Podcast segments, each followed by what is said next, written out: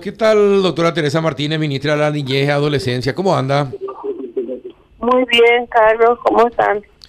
Mal, mal, ministra, mal. Mm, perdimos 4 a 0 con Bolivia, todo lo que está pasando en Pedro Juan. En realidad, eh, mi ánimo está por el suelo, deportiva y socialmente hablando.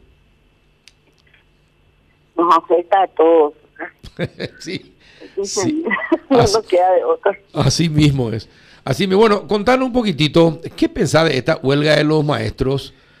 Eh, todo el mundo habla de la necesidad de que los chicos puedan a relacionarse ahora que han bajado el, el tema de, de, los infectados, de que la mayoría de los maestros ya tienen las dosis de vacunas, eh, y sin embargo, sin embargo, seguimos sin clase. ¿Eso de qué manera afecta a los, a los chicos? afecta negativamente, ¿verdad? Porque estamos cortando un proceso de por sí ya difícil para ellos cuando empiezan a habituarse, cuando están empezando a perder un poco el miedo, de nuevo se corta todo para ellos, es muy negativo. Eh, no, no es algo que se invente, lo recomiendan todos los psicólogos, psiquiatras, pediatras. Los niños en las aulas no solamente están con el proceso de educación formal, sino un espacio donde ellos desarrollan su socialización, conversan entre sus padres, se contienen entre ellos mismos. Es, un proceso demasiado importante para que cortemos de esta manera. Yo llamo por eso a la reflexión, no soy un, eh, no, no voy a entrar a calificar ni a juzgar la huelga docente, ¿verdad? Porque cada quien tiene derecho a sus reclamos seguramente, pero eh, todos tenemos la obligación de poner en primer lugar a los niños. Ellos son los que encabezan la lista de todos los derechos. Entonces, eh, el daño que les estamos generando con esto es terrible, ¿verdad? Y yo creo que no se puede ser tan intransigente cuando hay una demostración clara de voluntad de de diálogo y de mejorar las cosas. Tenemos también que entender cuál es la situación del país en este momento. La fotografía de hoy no va a ser la misma fotografía del año que viene y así podemos ir avanzando todos juntos, pero sobre todas las cosas hay que tener en primer lugar a los niños porque eh, no hay un mandato legal constitucional, pero más allá de eso, yo creo que es un contrasentido que quienes estamos obligados a trabajar para ellos, por ellos, tengamos que ser los que toquemos su, su proceso y la necesidad que existe de que estos niños estén en, en aula presencial.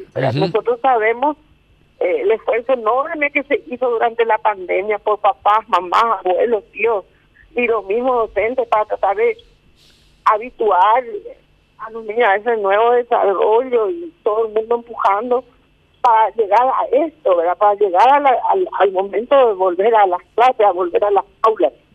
Y, es muy malo para los niños. Por eso que llamamos a esta reflexión, eh, sin entrar a juzgar si tienen o no razón, ¿verdad? Pero tenemos que pensar primero en ellos. Y hay un montón de cosas que se van desarrollando eh, con pandemia que acentúa la vulnerabilidad de los derechos de los niños. Juan. En, en, su cartera, ministra, ¿hay un, un, dato, un conocimiento acerca de cuál es el porcentaje de chicos que han vuelto, por lo menos parcialmente, a clases y quienes aún, por diferentes circunstancias, no, no han pisado todavía un aula? No, es muy... Eh, no tengo los números exactos, pero sí tenemos información de que hay un número reducido el que no vuelve todavía a clases. Mm. Ahora, en esta primera etapa, hasta junio eran pocos, ¿verdad? Y en, en septiembre volvieron se están reincorporando casi todos. Entonces, eh, es un proceso muy importante que se dio y que, no sé, pensar en, lo que les costó luego a los profesores rehabituar a los niños y todo, y que ahora corten así, esto es, no sé, es muy, muy terrible.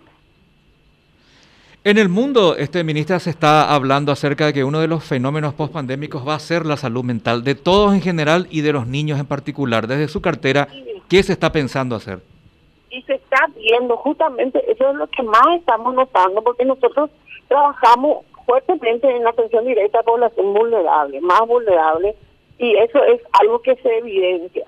Nosotros estamos trabajando con el Ministerio de Salud porque una de las debilidades que tenemos precisamente es dirección de salud mental.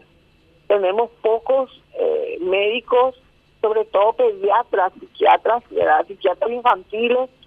Si no me equivoco, no tenemos más de tres acá. Eh, y es muy difícil acceder a estos servicios. En salud pública estoy hablando.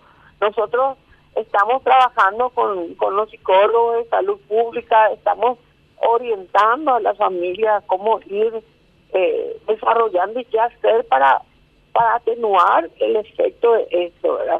Justamente es una de las preocupaciones grandes que estamos trabajando con, con salud pública, porque no son eh, solo los niños, los adultos también, pero impacta más fuerte en los niños porque ellos están en un proceso de desarrollo.